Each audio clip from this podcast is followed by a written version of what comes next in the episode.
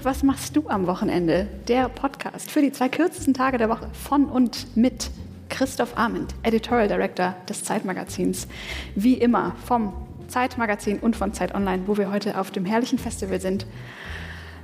Hallo Christoph. Ja, so schön. Erste Live-Aufnahme äh, vor Publikum ähm, im, im Radialsystem. Ähm, und ja, wir haben eine besondere Gästin heute hier. Eine Moderatorin, DJ, Afghanistan-Expertin, Internetversteherin. Und ich habe noch drei Hauptberufe vergessen. Herzlich willkommen, Wana Lima. Dankeschön.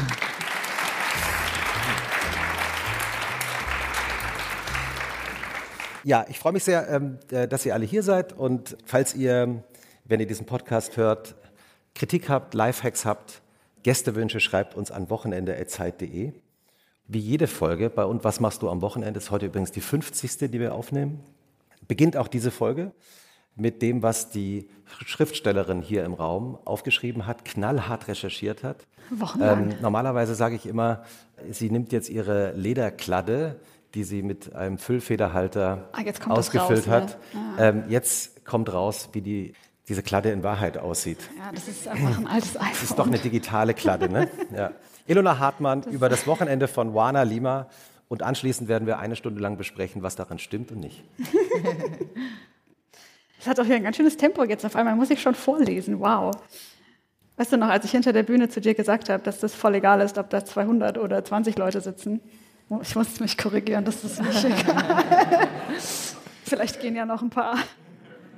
Orna, du bist mir aufgefallen, da bin ich gerade nach frisch nach Berlin gezogen, habe in einer Redaktion gearbeitet und die Dinge, die man da so gemacht hat, war halt den ganzen Tag im Internet grinden und halt so Sachen gucken und YouTube und so weiter. Und du hattest damals gelegentlich ein Format, das immer extrem viral gegangen ist, nämlich ähm, diese Sätze, die Hipster sagen. Damals als Hipster sein noch so eine Subkultur war und nicht irgendwie jeder so angehippt war, wie das heute so ist. Und ausgehend davon habe ich mir mal so ein paar Sätze überlegt, die du am Wochenende so oder so ähnlich niemals sagen würdest. Okay. Ey, hast du dieses TikTok gesehen, wo sie die Stringtheorie in 60 Sekunden erklären? Ganz ehrlich, seit ich ein Kind habe, ist Schlafen einfach anders geil. Also ich bin erstmal raus. Ey, stört dich, wenn ich nebenher eine Tuchmaske drauf mache? nee, sorry, kein Bock auf den Laden, da sind wieder nur so Naturwein-Florians. habe ich leider alles schon gesehen, lass mal lieber Stranger Things Rewatch machen. Entschuldigung, was ist in der hausgemachten Limo drin? Ah ja, nee, dann nicht. Wenn die keine Cola in Glasflaschen haben, raste ich aus. Sorry, was benutzt du für einen Highlighter? Der ist ja mega. Ah, nee, sorry, kann der leider nicht. Freunde von mir feiern Zero Waste Baby Shower in der Uckermark und ich muss noch essbare Tischkärtchen machen. keine Ahnung, was ich am Wochenende mache. Ich muss am Samstag zu so einem komischen Podcast-Event. äh, Wada. Ja, Und was stimmt davon?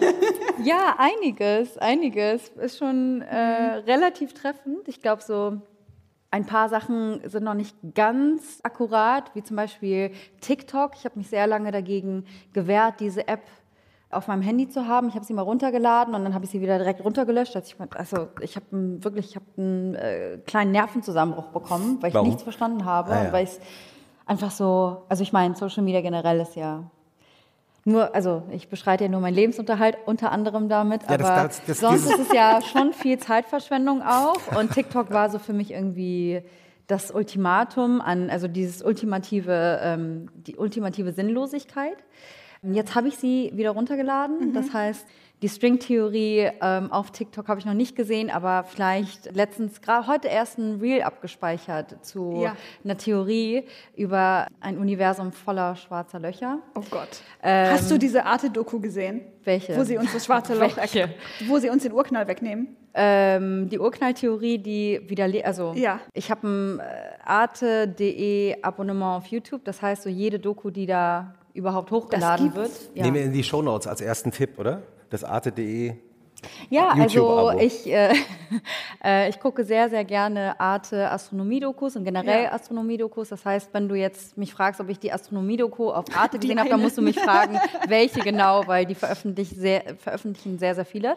Und ich glaube, ähm, was hattest du noch gesagt? Cola, genau. Cola trinke ich grundsätzlich nicht so gerne. Und Stranger Things gucke ich, oder beziehungsweise Stranger Things habe ich irgendwann, kann ich das sagen? Ich habe es irgendwann boykottiert. Ich wollte das nicht mehr sehen. Wieso boykottiert? Ich weiß nicht, ich habe das voll gerne drei Staffeln lang geguckt und dann, glaube ich, kam die vierte raus oder ich weiß gar nicht, Ja, zweite jetzt, oder jetzt dritte. läuft, der, läuft ja die vierte gerade die vierte, okay, dann war es die dritte.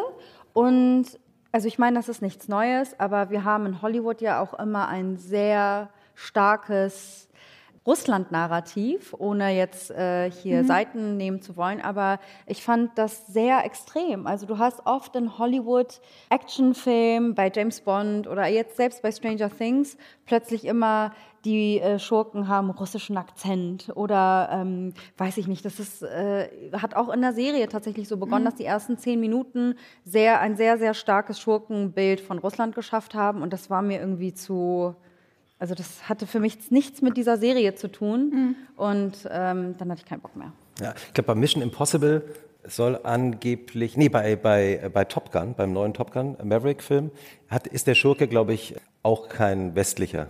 Ich glaube auch, Ja, also ist dann immer, es nimmt dann immer so ein bisschen die, die Freude, finde ich, auf Sachen. Also auf eine Serie, die eigentlich ähm, relativ ja, unpolitisch war, sage ich mal, gibt das dann so einen komischen Beigeschmack, wenn sehr viel Schwarz-Weiß plötzlich gezeichnet wird. Du bist ja äh, in Afghanistan geboren, 1993, 90, 90, und äh, bist dann nach Hamburg gezogen mit deiner Familie. genau. Da warst du ganz klein, glaube ich, wie Ja, alt? ich war so anderthalb, da Ja. sind wir nach Deutschland geflohen und ähm, ja, bin hier groß geworden.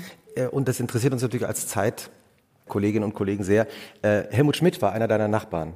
Ja, genau. Ja, wie war denn das so in der Nachbarschaft? Ich muss sagen, als ich äh, ihn in der Nachbarschaft hatte, war mir das gar nicht bewusst. Ich habe das erst, als ich aus Langhorn rausgezogen bin. Also ich bin in Hamburg-Langhorn äh, groß geworden. Ich glaube, Helmut Schmidt ist der bekannteste Langhorner Deutschlands und äh, nach mir natürlich. Und das heißt, erst als ich aus Langhorn äh, ausgezogen bin, haben mich Leute darauf, auf diesen Fact aufmerksam gemacht. Aber mich hat das als Jugendliche, glaube ich, gar nicht interessiert. Ja, als ich vorhin das Zeitmagazin Cover, was wir von dir vor einigen Jahren mal ähm, veröffentlicht haben, äh, auf Instagram gepostet habe, hat mir eine ehemalige äh, Kommilitonin von dir geschrieben, die ähm, offenbar mit dir in Berlin zusammen studiert hat. Und äh, die meinte, ja, die Wana ist eigentlich immer gut damit durchgekommen, weil die war auch in, im Studium schon immer so frech, dass die Dozenten immer lachen mussten, wenn es mit dem Vortrag mal so ein bisschen kipplich wurde. Äh, und dann, Wer hat das gesagt? Ja, ich darf meine Quellen nicht äh, preisgeben. Aber liebe Grüße, Maren. Ähm, und ähm, stimmt es? Ja, bestimmt, ja. Ich war schon in der Schule so. Also ich glaube, irgendwann habe ich gemerkt, dass ich ähm, mit minimalem Aufwand irgendwie trotzdem maximale Ergebnisse erzielen kann. Und ein wichtiger Teil davon ist immer nett zu den Lehrern zu sein. Das wird ja auch natürlich beigebracht. Also afghanische Eltern, afghanische Kultur ist auch immer viel ähm, Respekt haben vor Autoritätspersonen und die ähm, Lehrer wurden dann auch eingeladen zum Essen zum Teil. Also Die, deine das- Eltern haben die also Dozenten meine Eltern eingeladen. haben Ach, das ist der Trick. ein, meine Eltern haben, glaube ich, einmal meine Klassenlehrerin damals zum Essen eingeladen, Frau Bünning. Und ähm, Liebe Grüße. Das, ja, liebe Grüße. Das äh, wird dir sozusagen mitgegeben. Also, dass du auf jeden Fall immer sehr höflich und äh, respektvoll, also du musst dich immer von deiner besten Seite den, Elter, äh, den Lehrern, LehrerInnen gegenüber präsentieren. Und keine Ahnung, irgendwie, irgendwie habe ich das auf jeden Fall mal gemacht. Ich war eine krasse Schleimerin. Und ähm, ja, ich weiß nicht, irgendwann habe ich mal in Mathe. ähm, ich war nie gut in Mathe. Ich war auch nicht besonders schlecht, aber ich war auch nicht gut. Ich hatte auf jeden Fall Talente woanders liegen. Und dann hatte unser Mathelehrer in der 10. Klasse die mündlichen Noten vorgetragen. Und er sagte, ja, also hier gibt es zwei Leute, die äh, sind mir besonders äh, talentiert aufgefallen. Und äh, einer ist Tim und die andere ist Warner. Und alle so, was? Ich so, oh mein Gott. Und ich habe halt nichts gesagt, habe einfach nur freundlich gelächelt. Und das war halt, weil ich ihn jeden Tag zur äh, Mathestunde immer gegrüßt habe, freundlich. Und Lifehack Nummer eins wird notiert. irgendwie, äh, Das ja, ist wirklich so ein Ding. Das war immer so in der Schule. Ich hatte so wirklich auch MitschülerInnen, Die haben nicht eine Sachfrage gestellt, die haben nur gefragt, können wir das Fenster aufmachen? Und die hatten einfach legit drei Noten besser als ich. Es ist wirklich. Es du ist ein musst Fakt. Commitment zeigen. Du musst Commitment zeigen. Ja, an der Uni war es. Naja, Das ich fand ich immer so sagen, also ich hab shady. schon abgeliefert. Wenn ich Ja. abliefern musste, dann habe ich auch abgeliefert. Aber ich war natürlich auch charmant. Hast du, wer, wer uns jetzt äh, zuhört und denkt, äh, wie, wie kann ich von Wana Lima lernen, äh, leichter durch die Schule zu kommen? Also welche Tricks gibt's? Wel- Was würdest du in dem Tutorial sagen? Ich würde sagen, auf jeden Fall immer interessiert wirken. Also immer interessiert wirken und immer mitnicken und immer so die Stirn so äh, nachdenklich mitrunzeln. Also wie jetzt quasi auch. Ja, genau. Ja. Wie gesagt, immer freundlich grüßen und verabschieden und dann wirklich überlegen, okay, was muss ich wirklich wann drauf haben und dann richtig reinhauen und dann kriegt man noch das Einser-Abi. Ähm, wir dokumentieren das natürlich für Wikipedia jetzt. äh, was war wirklich dein Abischnitt? 1,9 tatsächlich. Wow. Ja. Und also ist jetzt nicht, äh, ist jetzt keine Weltleistung, aber ich glaube, ich glaube auch, was wirklich wichtig war, meine Eltern waren nicht so streng mit mir. Also die haben erwartet, dass ich am Ende des Jahres ein Einserzeugnis mit nach Hause bringe. Also nicht aber, streng, aber nur eins. Nee, aber die haben das Eins nicht reicht. kontrolliert und die haben mich auch weiter, also in diesem Prozess haben sie mich nicht unter Druck gesetzt. Und das heißt, ich wusste, ich muss irgendwie abliefern am Ende des Jahres, aber wie ich das mache, das ist mir überlassen.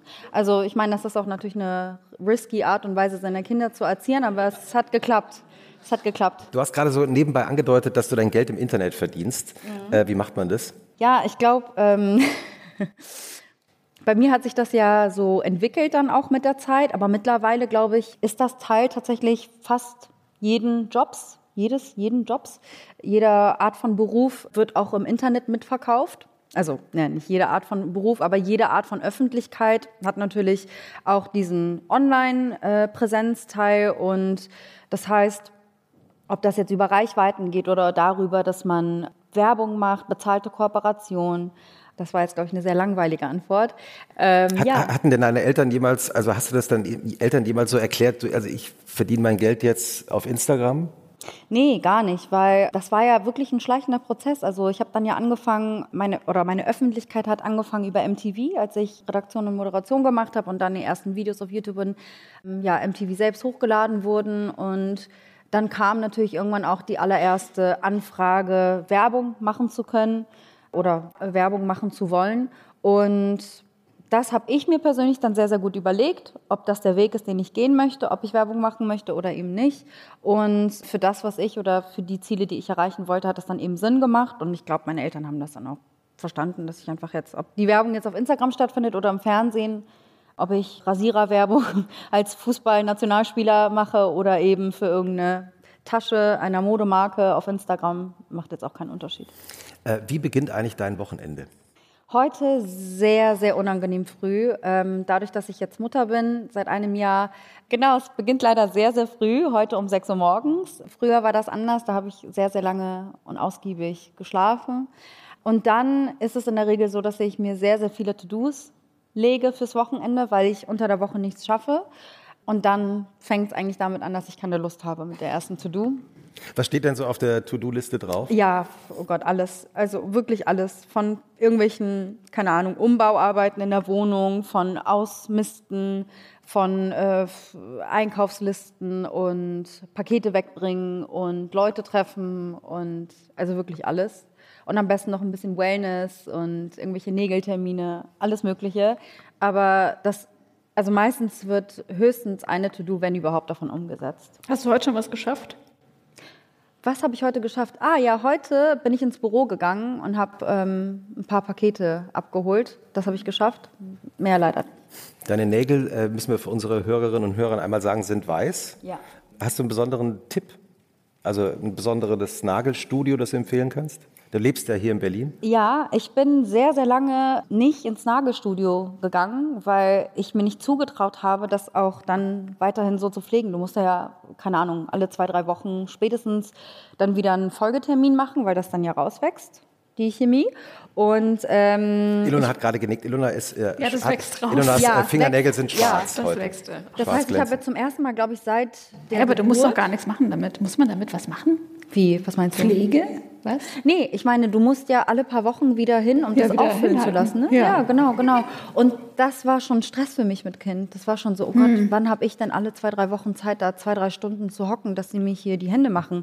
Aber das beste Nagelstudio für mich ist in Mitte. Das ist leider ein bisschen weiter weg von mir, weil ich wohne in Charlottenburg. Aber es ist in Mitte, das heißt Olala Beauty, Shoutout. Und derjenige, der die besten Nägel dort macht, heißt Hannes. Also bitte bucht euren Termin bei Hannes. Er macht, weil ich habe wirklich, ich habe schwierige Finger, Nägel, ein schwieriges Nagelbett, schwierige Finger. Und Kann ich das der- mal Was ist, wieso, wieso schwierige Finger? also, die also sehen meine nicht schwierig Finger, aus jetzt von hier. Ja, aus. doch, guck mal, ich bin geboren mit vier verschobenen Fingern tatsächlich. Also hier die zwei Finger, Also Ringfinger und kleiner Finger. genau. Hand. An der rechten Hand sind so ein bisschen zurück, das heißt, die Finger hier sind kürzer. Hier ist der, ähm, an der linken Hand ist der äh, kleine Finger auch wieder kürzer. Und dann habe ich einen 16 Aber muss zu der, 9 kleine Finger, Daumen. muss der kleine Finger nicht immer kürzer Ja, sein? doch, genau. Aber guck mal jetzt den Unterschied. Also, Ah, ja. der ist sehr klein. Und dann Ja. habe ich einen 16 zu 9 Daumen. Also, Megan Fox hat den auch. Ich habe so einen ganz. Was? Ein 16 zu 9 Ja, Daumen? das ist so ein ganz breiter Daumen. Genau, und ich mein habe, glaube ich, auch Nagelbett. so einen 16 zu 9 Daumen. nee, nee, nee, so. der ist der. Nee. Das Was ist ist ein relativ normaler Daumen. Ach so, ich, langweilig, ja. Ja. Äh, meiner ist sehr breit, genau. Und deswegen ist das immer so eine Challenge für die Leute, die meine Nägel machen. Deswegen äh, ist Hannes wirklich ist der Beste. Der macht das so, so gut. Elena, du schaust auch gerade? Ja, ich überlege jetzt auch, ob ich zu Hannes gehe. Ja. Äh, der ist wirklich, der ist ein Pro. Gabi ist auch super gut, ähm, aber Hannes. Ähm, Ich überlege Kills. auch, ob ich zu Gabi oder Hannes gehe. Christoph, das wäre so lustig, wenn wir mal ins Nagelstudio gehen. Ja, komme ich bei der nächsten Aufzeichnung. Ja, Ich war genau. bei Hannes. Hannes ist der Beste. ähm, und wie geht das Wochenende dann? Wann, ist es eigentlich ab Freitag normalerweise schon? Machst du dann, hörst du dann schon auf zu arbeiten? Oder? Ja, also ich arbeite ja dadurch, dass ich äh, selbstständig bin und ich muss wirklich sagen, also man muss, man hätte mich fragen müssen, das Leben vor Kind und nach Kind. Wie war Also, denn dein Leben vor Kind und nach Kind? Vor Kind war es auf jeden Fall deutlich aufregender und selbstbestimmter. Also da ging es vor allem um mich und ähm, Und um deinen Mann auch. ja, genau, auch um ihn. ähm, Er ist hier im Publikum. Ist er? Ja, ich, zumindest, es könnte sein. Ich glaube, er ist jetzt raus. Ja. Aber ja, vorher war es auf jeden Fall noch ein bisschen, na, was heißt spaßiger? Jetzt ist es, nee, doch, es war auf jeden Fall, es war auf jeden Fall spaßiger. Es war spaßiger. ähm, man hat länger geschlafen, man war länger wach, man hat mehr unternommen. Genau, das heißt, ich habe an den Wochenenden sehr, sehr gerne Freunde getroffen zum Essen. Also ich glaube, das war so mein Lieblings, meine Lieblingsunternehmung. Rausgehen, sinnlos viel Geld in irgendwelchen Restaurants ausgeben und oder Leute zu mir einladen und essen, kochen, Essen bestellen. Wenn du, wenn du Freunde einlädst äh, zu dir nach Hause, Mhm. was, was gibt es da normalerweise? Ist voll unterschiedlich. Ähm, wir kochen voll gerne, wir bekochen auch gerne Leute.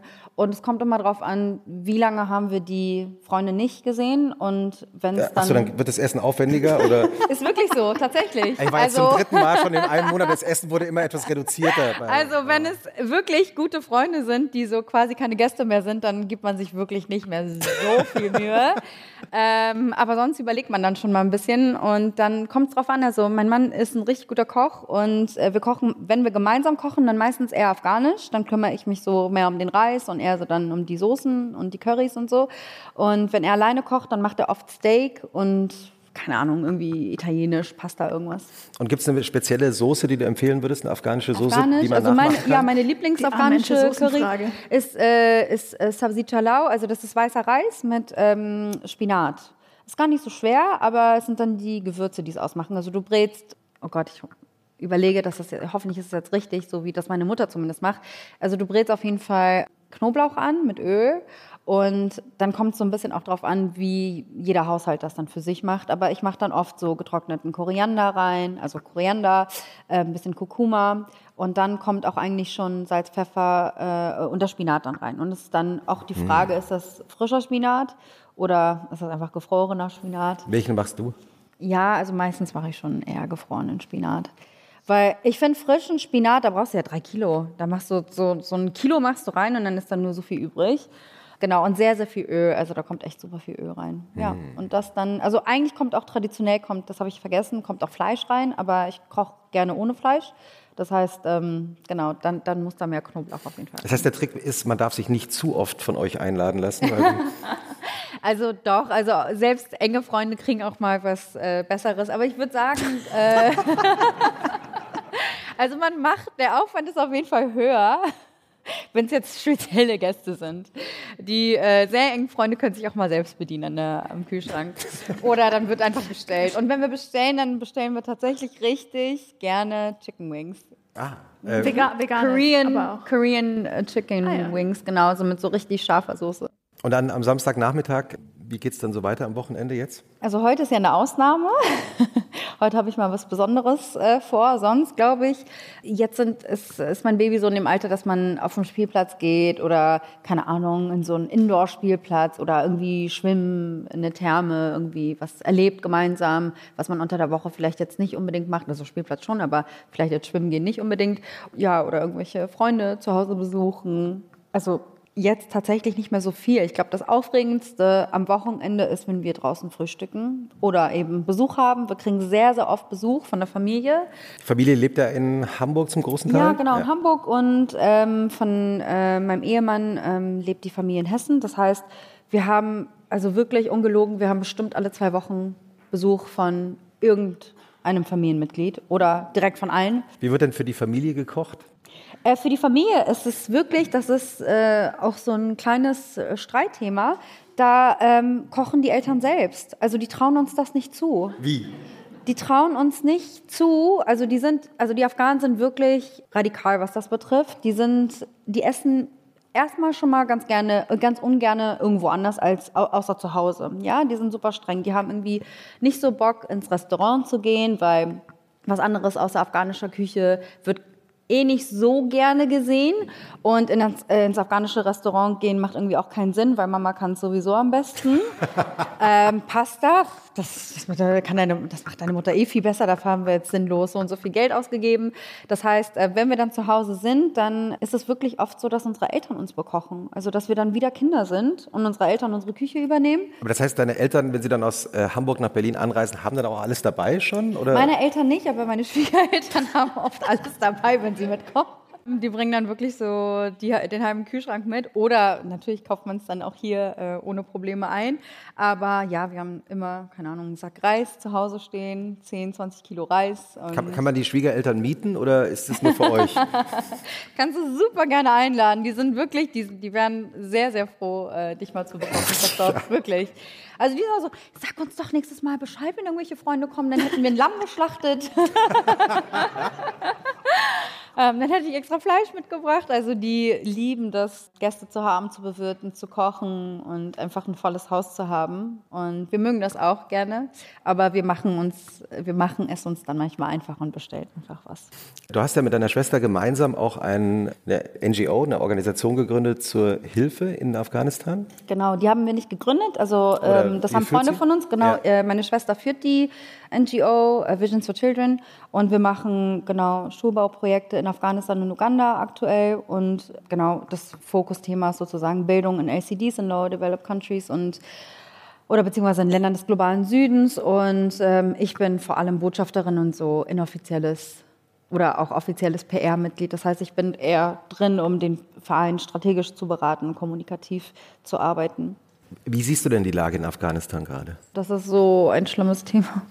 Die Lage in Afghanistan ist wirklich herzerbrechend. Ich kann mich, ehrlich gesagt, seit der Übernahme der Taliban letztes Jahr, kann ich mich eigentlich gar nicht mehr mit der Lage befassen, weil ich das emotional überhaupt nicht verkrafte. Mhm. Also ich kann keine afghanischen Nachrichtensender anmachen ähm, oder generell Nachrichten über die Lage. Also ich weiß nicht, ob das Publikum oder die Leute, die zuhören, Bescheid wissen, aber Afghanistan herrscht in einer oder das Land befindet sich in einer Notlage, es herrscht eine humanitäre Krise, der Großteil der Bevölkerung hungert und ähm, sehr, sehr viele Millionen Menschen sind vom Hungertod betroffen. Und ich glaube, das ist erstmal vordergründig die dringlichste, das dringlichste Problem, also mhm. dieser Hunger. Und dann kommt natürlich noch hinzu, dass die politische Regierung oder die politische Führung ähm, nicht nur eine sehr fragwürdige, sondern sehr gefährliche, extremistische, islamistische ist, die ähm, nicht nur für Frauen, sondern auch für Männer eine gewaltige Einschränkung und einen Freiheitsmissbrauch darstellt. Und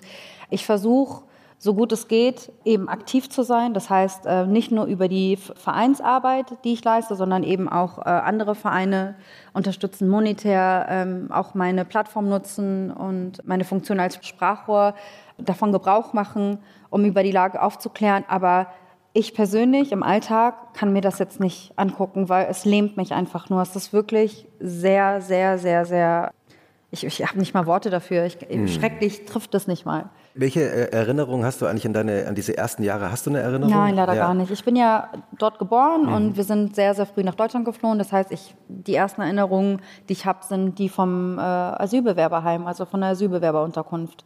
Daran kann ich mich erinnern, aber alles davor nicht mehr. Und was sind jetzt die Bilder, die, wenn du daran denkst, die dir in den Kopf kommen? War auf jeden Fall, also rückblickend ähm, habe ich gute Erinnerungen daran, ähm, weil es waren viele Menschen auf einen Haufen, viele Kinder und man hat eben gespielt und es, es, man hat diesen Ernst der Lage als so kleines Kind ja noch nicht wirklich verstanden. Aber wenn man jetzt bewusst natürlich zurückschaut, dann versteht man natürlich, was abgegangen ist. Also wir hatten noch wirklich viele Besuche in der Ausländerbehörde, so hieß das, heißt das immer noch so? Ich weiß gar nicht, ob es noch so heißt, aber da hat man wirklich von früh morgens, 4, 5 Uhr bis nachmittags gehockt und hat sich dann irgendwie Proviant mitgenommen und hat dann den ganzen Tag auf irgendwelchen Bänken geschlafen und hat dann irgendwie gehofft, dass man bewilligt wird für die nächsten drei Monate und nicht abgeschoben. Und das ging dann jahrelang so, bis man dann irgendwann, ich glaube nach, ich weiß gar nicht, nach wie vielen Jahren wir die deutsche Staatsbürgerschaft hatten, aber ich glaube nach neun oder zehn Jahren erst, ja. Wie ist denn das? Ich stelle mir ja vor, dass du dann dass ihr Kinder, die ihr in Deutschland aufgewachsen seid, natürlich irgendwann besser Deutsch konntet als eure Eltern. Was bedeutet das eigentlich für das Verhältnis in der Familie? Ich glaube, das ist ein wichtiges Thema, was du ansprichst, weil ich glaube, viele Kinder der Diaspora kommen sehr, sehr früh in eine Situation, wo sie eigentlich Eltern sind oder Eltern werden für ihre Eltern, weil sie von klein auf mit Verantwortung übernehmen für nicht nur das Familienleben, sondern auch für die Situation, die man in diesem Land jetzt hat. Also ob es wirklich nur dieses Übersetzen bei Behördengängen ist oder das Übersetzen bei irgendwelchen Briefen, also Briefe, die ich heute mit meinem akademischen Deutsch nicht mal verstehe, zum Teil.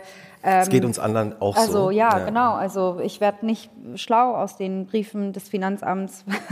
Und es ist natürlich ja eine erhebliche Verantwortung, weil nicht nur dieses bürokratische und das behördliche und diese ganze dieses ganze Gefühl von, unsere Eltern haben jetzt ihr altes Leben aufgegeben und müssen sich in diesem Land komplett neu einfinden. Sie haben ja auch ihr altes Leben in, in Form von ihrer Kultur und ihrem Alltag aufgegeben. Mhm. Also man hat viel äh, in Mehrgenerationenhäusern gelebt. Das heißt, es war jetzt nicht nur Mutter, Vater, Kind ein Haushalt, sondern auch Onkel, Tante, Oma, Opa haben zusammengelebt und plötzlich davon rausgerissen zu werden und mhm. alle leben isoliert. Also man merkt es heute tatsächlich sehr nach 30 Jahren Deutschland. Am Anfang hat man noch viel, viel mehr mit der Verwandtschaft verkehrt verkehrt. Und heute ist es so, dass irgendwie alle Geschwister untereinander auch so ein bisschen isoliert sind, also isoliert leben. Und das kennen sie gar nicht, dass sie im Alter sich verabreden müssen mit ihren Kindern zum Essen oder keine Ahnung, zu, zu irgendwelchen Tätigkeiten. Diese Einsamkeit, die versuchen wir als Kinder irgendwie wieder aufzufangen. Und das ist sehr, sehr viel Verantwortung. Wenn ich das vergleiche mit einigen anderen äh, Freunden von mir, die, ja, keine Ahnung, deren Eltern ganz glücklich sind, wenn die Kinder mit 18 dann ausgezogen sind und dann ihr eigenes Ding machen und total irgendwie unabhängig auch von den, ihren Kindern glücklich sind, das habe ich persönlich jetzt mit meinen Eltern nicht unbedingt. Also die kommen schon gut klar auch, aber also deren auch Lebensglück, Ja, ja, genau, ja. aber deren Lebensglück ziehen sie wirklich aus ihren mhm. Kindern immer noch, ja. Mhm. Inwiefern hat dich das äh, beeinflusst so für deine eigene Mutterschaft? Hast du dir was vorgenommen, weiterzugeben, zu erhalten oder was völlig anders zu machen? Also ich finde die Nähe, ich, ich persönlich, ich habe Freunde, die, die mich wirklich fragen, warum denn ständig meine Eltern da sind oder warum ständig wir da sind und ähm, dass sie dass sie das irgendwie nicht so richtig nachvollziehen können. Und das sind zum Teil auch Leute, die einen ähm, Flucht- oder Migrations- Hintergrund, wie man so schön sagt, ähm, haben. Aber ich persönlich finde es mega schön. Also es ist tatsächlich auch viel Verantwortung. Es ist irgendwo auch so ein bisschen Bürde. Einfach nur, weil ich weiß, der Gedanke, jetzt irgendwie wegzuziehen für ein paar Jahre ins Ausland, das könnte ich gar nicht mit mir vereinbaren. Weil ich wüsste, Deine Eltern müssten mitkommen. Ja, sie müssen vielleicht mitkommen, aber ich, ich, ich würde das gar nicht verkraften, solange mhm. meine Eltern nicht zu sehen. Also mir schmerzt das wirklich. Mhm. Und ich wünsche mir persönlich einfach nur, dass ich mit meinen Kindern irgendwann ein genauso schönes freiwillig schönes Verhältnis habe oder freiwillig enges Verhältnis schön, oder ähm, inniges Verhältnis, dass meine Kinder auch Bock haben, mich zu sehen und auch Bock haben, viel Zeit mit mir zu verbringen. Ilona, hast du eigentlich auch eine Empfehlung fürs Wochenende dabei? Äh, ja, wir haben ja vorhin schon gesprochen über die Stringtheorie. Ja. und verschiedene ähm, Kanäle, auf denen man sich das reinfahren kann. Mir hat neulich eine Freundin ein Video geschickt und es war irgendwann so nachts und ich habe das so gesehen und war so, "Ugh, don't bother me. Aber dann habe ich mir das am nächsten Morgen nochmal in Ruhe angeschaut und habe festgestellt, das macht mich wirklich schlauer. Und ich schaue mir das jetzt noch 20 Mal an und dann kann ich vielleicht auch ungefähr sagen, worum es geht. Ja. Aber prinzipiell ist das einfach ein einstündiges Video, Ja. in dem Harald Lesch erklärt, was die Stringtheorie ist. Kannst kann- du das kurz ich kann das zusammenfassen? Ja, bitte, bitte. Nee, also ist, Ist das also, Terra X? Nee, das ist eben nicht Terra X, das ist einfach Harald Lesch vor einer Schultafel mit Kreide. Ach, warte mal, das ist das alte ähm, Das ist- Alpha Centauri. Weiß, ich weiß Doch, gar das nicht, ist, ist das Alpha das? Centauri. Wenn es ein, eine Ja, Stunde ich von der ich sehe hier Schultafel ist. nickende, nickende Experten in der Doch, zweiten das Reihe. ist Alpha Jemand Centauri. nickte. Das ist ein altes Ja. Format. Das hat er für die Öffentlich-Rechtlichen und das war ähm, wahrscheinlich so Also es sieht Ende gesagt, 90er, ja, es sieht auf jeden Fall auch so aus. ja, ja, ja, ja, ja. Irgendwo war ein YouTube-Kommentar, wo drin stand, die Qualität ist ja wesentlich besser geworden in den neuen Ja. Uploads. Aber die Videos Aber- sind richtig gut. Genau, und das ist auch so, wo ich gedacht habe, wenn mir so Physik in der Schule beigebracht worden wäre, dass Ja. das ja a theory of everything ist. Mhm. So total essentiell, dann wäre ich vielleicht nicht mit drei Punkten da durchgeschrammt. Ja. Also insgesamt über die gesamte Oberstufe drei Punkte, ehrlich gesagt. Aber Nett grüßen hätte auch geholfen. wahrscheinlich. Also ich war ja schon immer die Person, die dann gesagt hat, "Hm, soll ich mal den TV-Wagen reinschieben oder so. Und es gibt halt Lehrer, bei denen klappt das und es gibt Lehrer, die checken halt.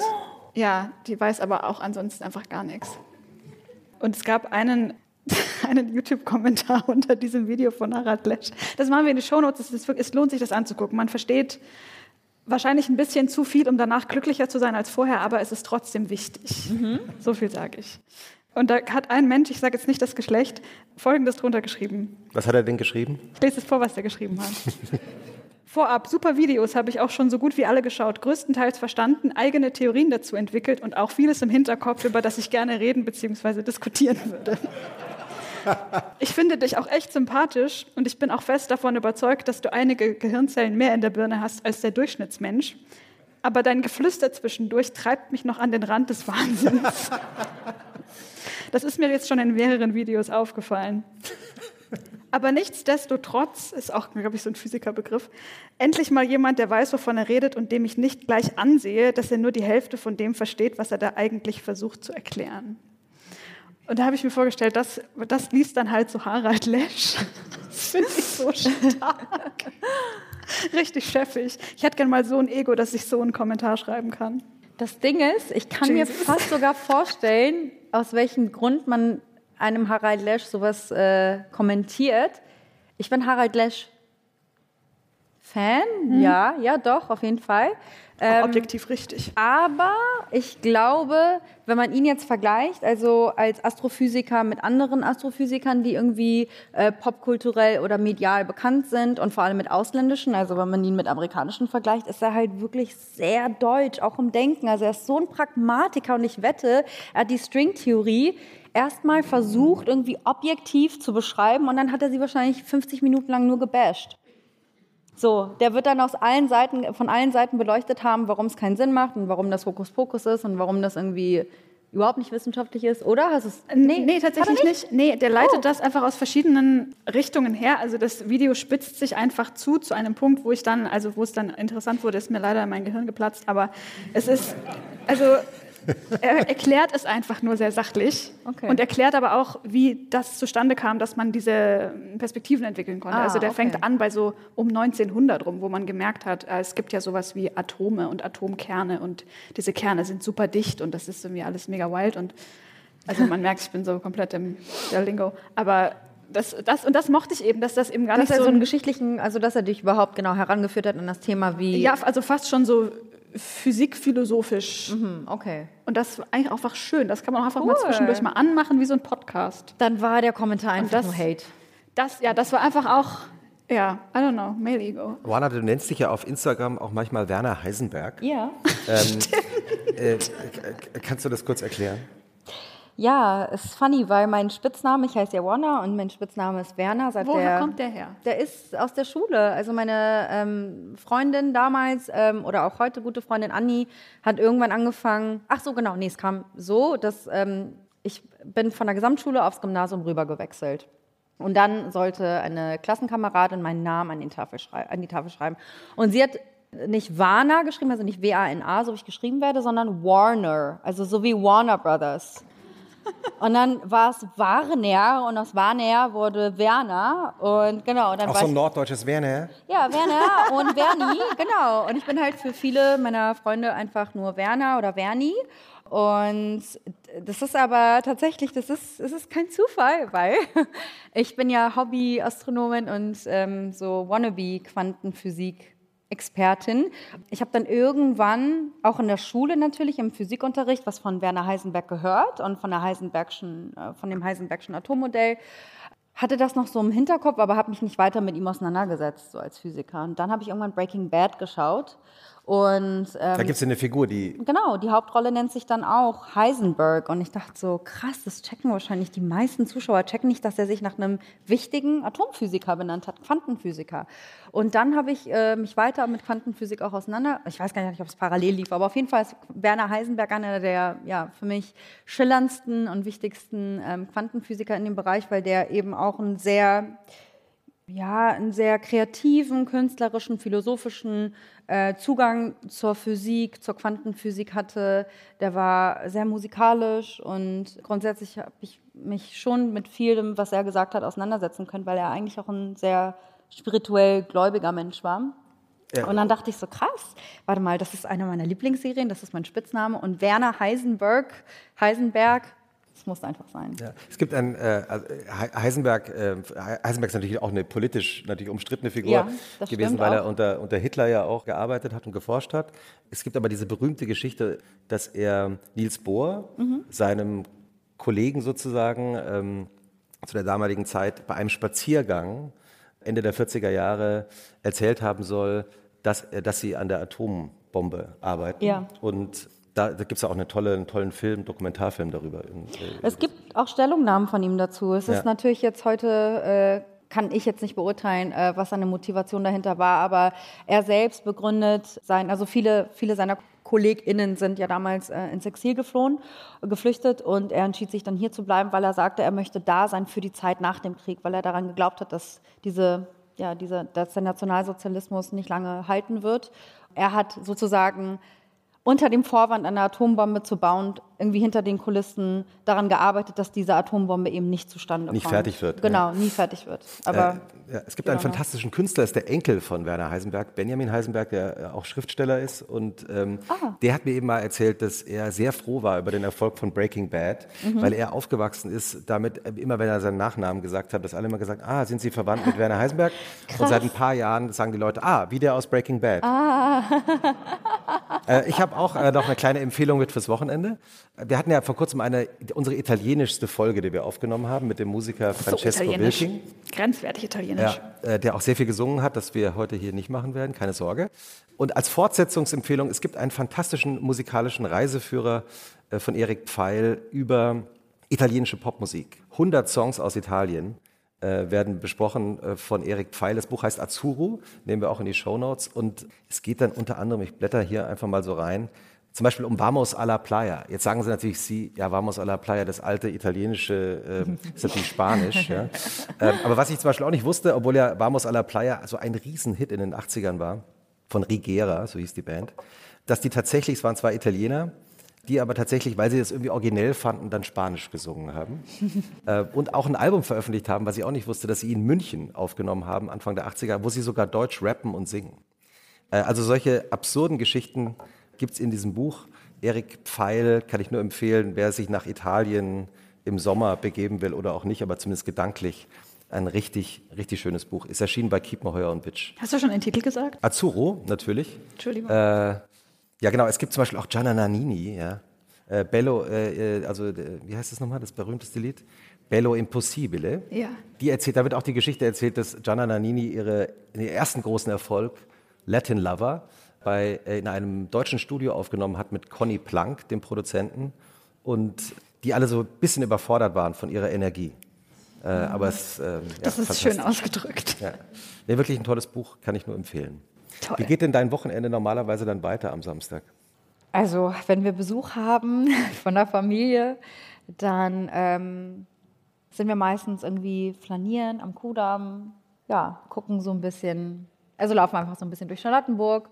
Wenn wir keinen Besuch haben, dann kriegen wir meistens irgendwie Besuch von Freunden oder gehen eben raus. Und jetzt müssen wir uns tatsächlich aufteilen. Also wir als Eltern müssen uns aufteilen, wer dann zu Hause bleibt und das Kind ins Bett bringt. Und ähm, meistens bin ich das leider noch, weil ähm, ich sehr, sehr lange gestillt habe und immer noch stille. Das heißt, ich habe äh, ein kleines Kind, das ganz gerne noch die Brust bekommt zum Einschlafen. Ja, und dann ist Sonntag auch schon. Und wenn wir gut drauf sind, gehen wir ganz gerne auf den Flohmarkt oder gehen eben wieder draußen frühstücken, irgendwo in Charlottenburg. Oder wir gehen ganz gerne auf den Markt. Also wir gehen, kennst du den Neuendorfer, kennt ihr den Neuendorf äh, Markt, den Neuendorfer Markt am ähm, Neuendorfer Platz? Ist das Winterfeld, Winterfeld? Heißt er? Winterfeld. Ah, Winterfeld, ah, okay. Ja. Den hatten wir doch schon mal. Der ist beliebt Ja. irgendwie in unserem Ich mag Podcast. den super gerne, ja. Die haben da so einen mega guten ähm, Tomatenstand. Wie wir aus der Folge von, Ayumi Paul Die haben wissen. so ein, ich weiß gar nicht, was das für ein Käsestand ist, äh, was das für ein Käse ist. Das ist wie so ein, so ein Schmelzkäse, den kriegst du auf, auf dem Baguette. Und die sagen immer, das ist irgendein Käse aus Österreich oder ich weiß nicht mal. Österreich Babybel. oder- Was sagst du? Wahrscheinlich, wahrscheinlich Babybel. Oder Äh, dieser Scheiblettenkäse. Nein, es ist, es das ist wäre so, so, es ist so lecker, ähm, so herrlich, aber es gibt da so viele gute Stände. Es ist wirklich für mich so der schönste Markt. Ist, glaube ich, Ähm, auch, hat, sie, hat auch nicht Iris Berben auch bei uns äh, im Ja, Podcast stimmt. auch erzählt, dass Der sie auch dort Fall, äh, öfter das einkaufen ist geht. Das richtig heißt, schön, ja. wahrscheinlich steht ihr immer zu dritt, also Ayumi Paul, Iris Ja, Berben und war ich dann immer beim Käsestand. Ich habe witzigerweise Iris Berben letztens am Markt gesehen. Sie ist an mir vorbeigelaufen, aber sie hat mich nicht erkannt. Wir hatten äh, gemeinsam mal äh, für ein Buch gegen Rechts, ähm, also wir waren beide Co-Autorinnen eines Buchs gegen Rechts, ähm, aber sie hat mich wahrscheinlich nicht erkannt oder wollte einfach freundlich nur den Blicken Tag. äh, ja, sie hat genau. auch erzählt doch äh, bei äh, uns, dass sie ihr Fahrrad immer viel zu voll packt und dann immer gerade noch so nach Hause kommt, wenn ich mich Ah, ja, richtig ja, erinnere. Okay. Ja, Ja. der Markt ist mega schön. Und ansonsten ist wirklich relativ verplant, also beziehungsweise auch so verplant im Sinne von, es gibt irgendwie mega viele Ideen von denen, was man machen könnte, aber umgesetzt wird dann relativ wenig.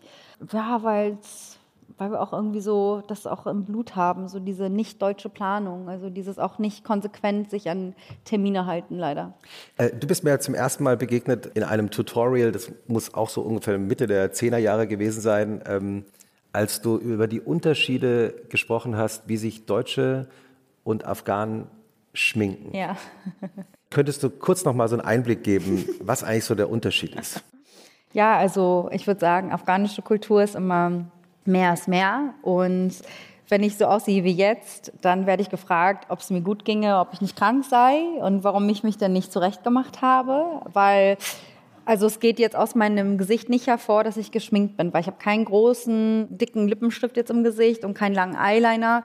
Wobei meine Mit- Eltern haben mittlerweile auch verstanden, dass das cooler ist so. Genau, und für, sage ich mal jetzt, deutsche und auch norddeutsche Verhältnisse, also in Düsseldorf sieht es noch mal ein bisschen anders aus. Wieso, wie sieht es in Düsseldorf aus? Ich glaube, in Düsseldorf macht man schon mal ein bisschen mehr jetzt auch, ne? Ja. Liebe Grüße nach Äh, Düsseldorf. Mittlerweile auch, also ich glaube jetzt mittlerweile generell auch die, die neue Generation von Deutschen, Jungs und Mädels, macht auch mehr. Also die wissen alle ganz genau, wie Highlighting und Contouring geht. Die haben alle ganz lange Nägel und ganz fett äh, Lidschatten auf, dem, äh, auf den Augen.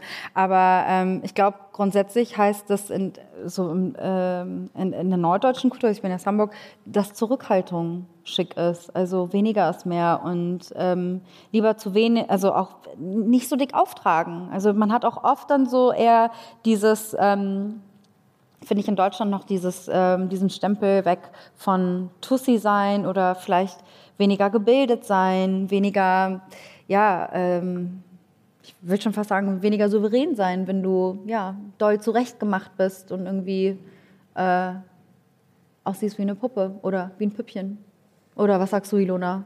Ich habe gerade dran gedacht, dass das ja auch, äh, so, es gab mal diesen TikTok-Trend des ähm, Bimboism, sagt ihr das was? Ja.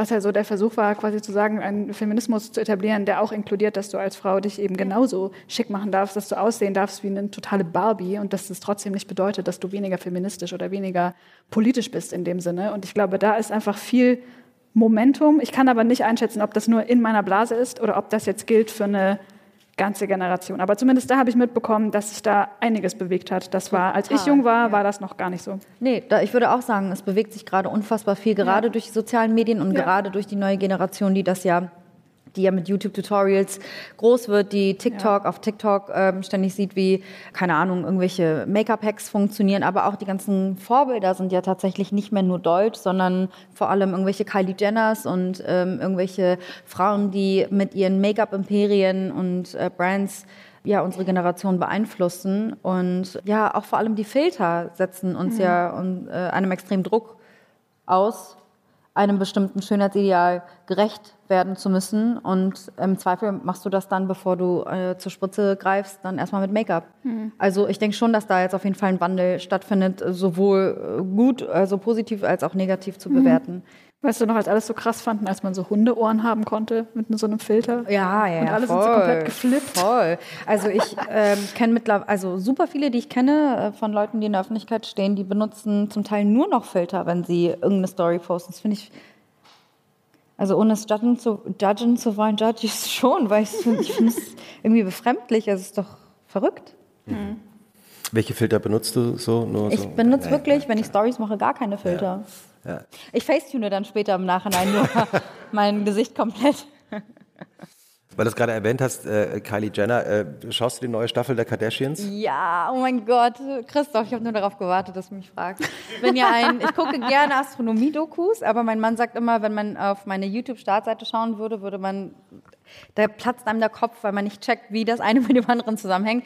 Ich gucke wirklich leidenschaftlich gerne so Terra X, Harald Lesch, Astronomie, Arte und so weiter, aber ich gucke genauso gerne und wenn nicht noch viel lieber die Kardashians und Make-up-Tutorials. Und ich habe mir extra für diese beschissene Familie einen Disney Plus-Account äh, gemacht und zahle monatlich viel zu viel Geld, äh, nur damit ich jeden Donnerstag eine neue Folge schauen kann. Was ist das äh, Tolle an den Kardashians? Warum schaut man? Warum schaust du das so? Ich gucke die Serie wirklich seit 2010 oder 2011 und das ist für mich einfach Leerlauf. Das ist Leerlauf. Ich kann abschalten. Diese Familie hat Probleme, von denen wir, also nein, nein, das ist, das ist jetzt auch wieder sehr schwarz-weiß, aber die Art von Probleme, in die wir eintauchen können, die sind irgendwie noch so ein bisschen unterhaltsam, wenn nicht ja. gerade jemand betrogen wurde ähm, von seinem Ehepartner Was ja zum ständig fünften Mal. Da ja, passiert. Genau, ja. das passiert leider auch oft.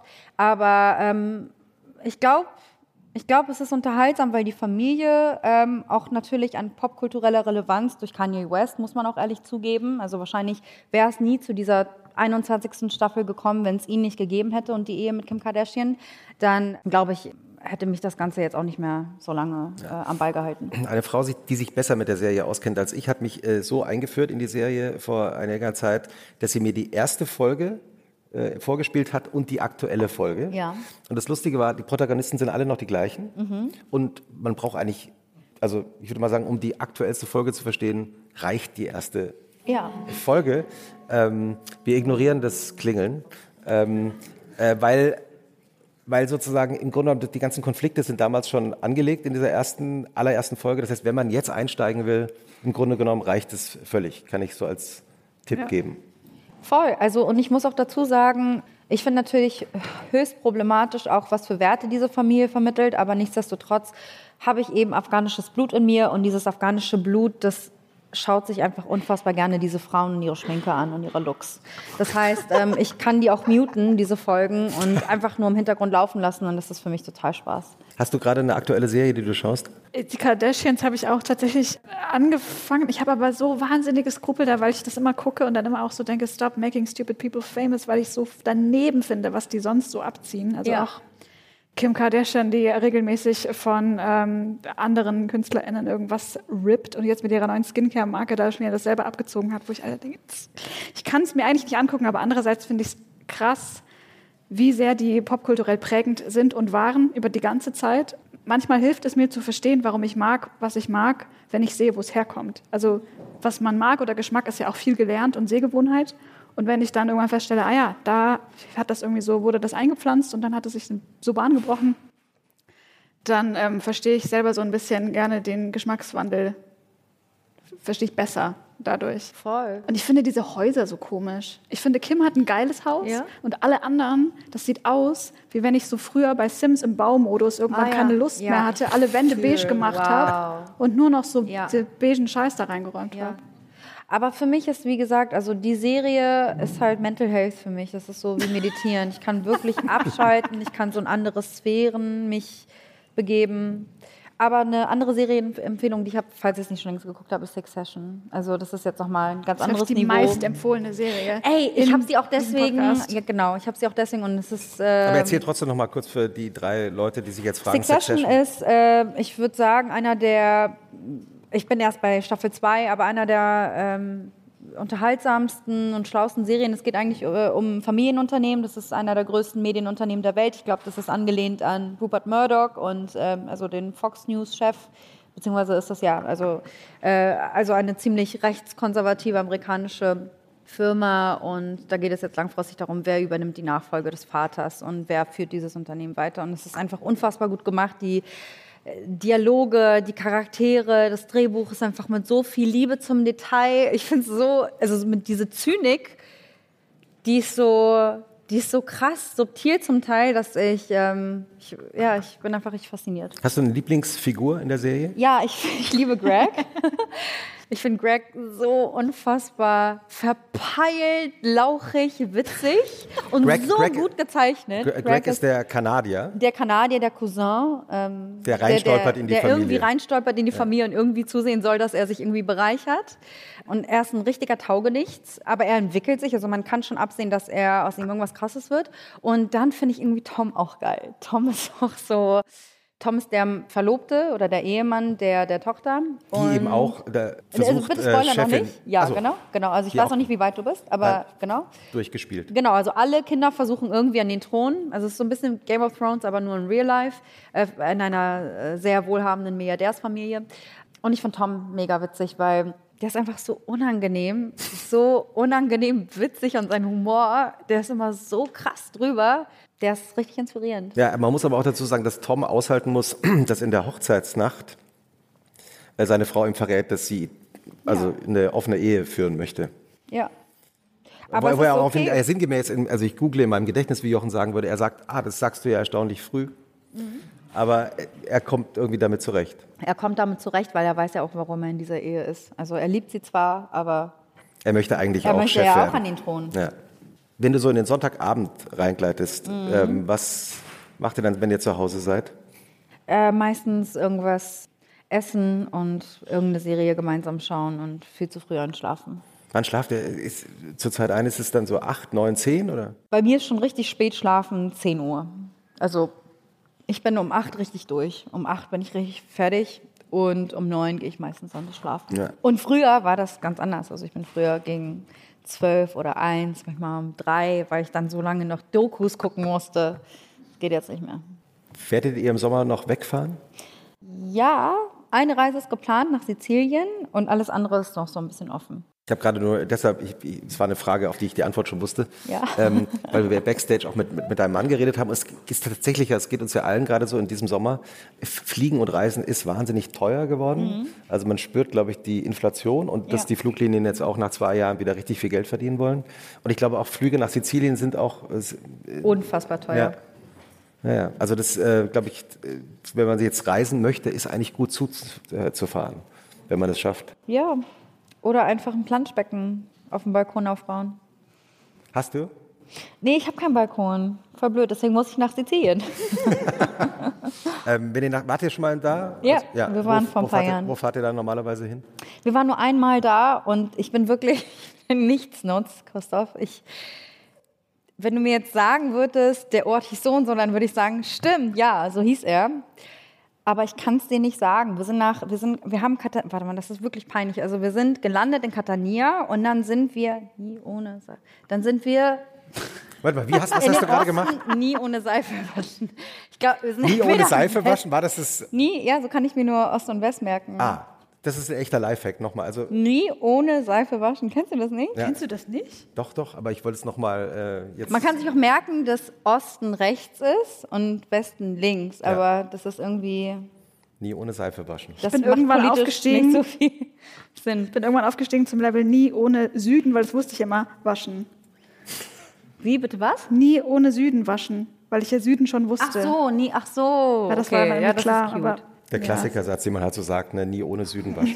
ja. Ich weiß nicht, wo wir waren, Christoph. Ich habe es wirklich vergessen. Aber wir waren an zwei unterschiedlichen Orten. Wir waren einmal in so einem Agriturismo in der Nähe von irgendeinem Strand, wo irgendein Toll. Milliardär irgendeine krasse Yacht hatte, die mein Bruder sofort über Foto bei WhatsApp erkannt hat, weil wir waren so, oh, was ist das denn für ein Ding? Das ist hier aus wie ein Space Spear. So, ja, das ist von diesem und diesem russischen Milliardär.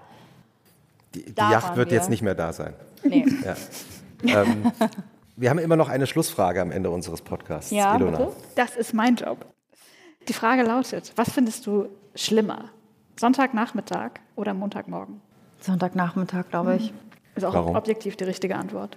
Also dieser Sonntagabend, der wird ja nicht nur damit verbracht, dass man abends was isst und dann irgendwie viel zu früh einschläft, sondern der, der, der wird vor allem damit verbracht, dass man so ein unwohliges Gefühl im Bauch hat, dass jetzt morgen Montag ist.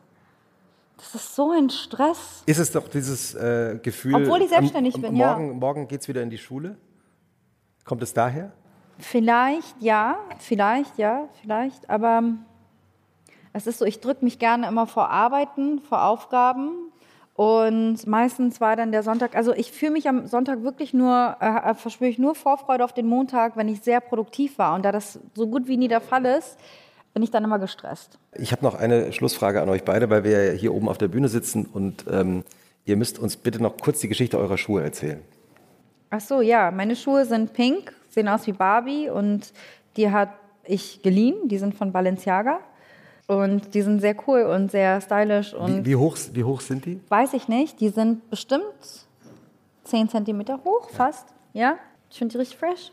Und deine sind auch richtig cool. Ich wollte dich auch fragen. Das sind äh, so ein Special Edition Crocs, die ähm, gab es mal in so einer, konnte man sich so anmelden, das habe ich natürlich nicht gemacht, weil ich es nicht mitgekriegt habe. Und dann habe ich die jetzt für sehr viel mehr Geld, weil ich ein Modeopfer bin, gekauft. Aber was ist das für eine Special Edition Crocs Ähm, was? Die hat, äh, wie heißt der nochmal? Ich habe leider den Namen von dem Designer vergessen. Der hat früher äh, Yeezys entworfen und ist jetzt irgendwie. Kanye West? Nee, der andere. nee, es ist so ein, ich den Namen wirklich leider vergessen. Äh, und Nicht der- schlimm, ich weiß nicht, wo ich in Sizilien war. Ja, das ist so fair. Ähm, und der ist jetzt, glaube ich, irgendwie Schlappenchef bei Versace und der hat halt jetzt aber auch diese Crocs Edition gemacht. Cool. Und Die sehen richtig gut aus. die sind ja der drüberste Schuh, den ich habe. Ich war letztens auf dem Spielplatz, da kam eine Mutter zu mir und meinte, ich habe dich an deinen Crocs erkannt. Ich habe letztens, überlegt, ich hab letztens überlegt, ob ich mir auch welche hole, aber dann konnte ich mich nicht überwinden. Ja, kleine Komplimente am Spielplatz. Wirst du am Spielplatz öfter angesprochen von Leuten, die dich auf, deinem Nur Instagram... einmal, ein einziges Mal, Gott sei Dank. Ähm, und wie, wenn dich jemand erkannt, erkennt am, am Kinderspielplatz, ähm, wie soll man dich ansprechen? Ich glaube, so wie die Person das gemacht hat, das war schon süß. Also Ja. kommt drauf an, ne? Ähm, was die Person mir zu sagen hat. Wenn sie was Nettes zu sagen hat, dann soll sie es einfach sagen. Und sonst glaube ich einfach nur freundlich sagen, hey, ich kenne dich von da und da. Ach, ich glaube, entschuldige. Nee, letztens hat mir noch mal jemand geschrieben, meinte, hey, ich dachte schon, du kommst mir bekannt vor. Wir haben dann und dann mal zusammengearbeitet. Das hat sie mir dann aber auf Instagram geschrieben. Ähm, muss ich aber noch beantworten, die Nachricht. Ist mir eigentlich egal. Also einfach, einfach ansprechen, nicht so viel nachdenken. Johanna, es war sehr schön, dass wir so einen Einblick in äh, den Alltag von Werner Heisenberg äh, bekommen konnten, äh, dass du uns von deinem Wochenende erzählt hast. Ähm, schön, dass du hier warst und äh, euch allen und auch beim Zuhören hier im Saal ein schönes Wochenende. Schönes Wochenende. Vielen Dank. Wochenende. Dankeschön. Danke für die Einladung.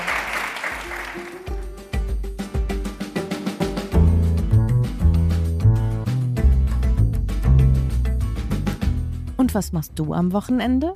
Ist ein Podcast von Zeitmagazin und Zeit Online, produziert von Pool Artists.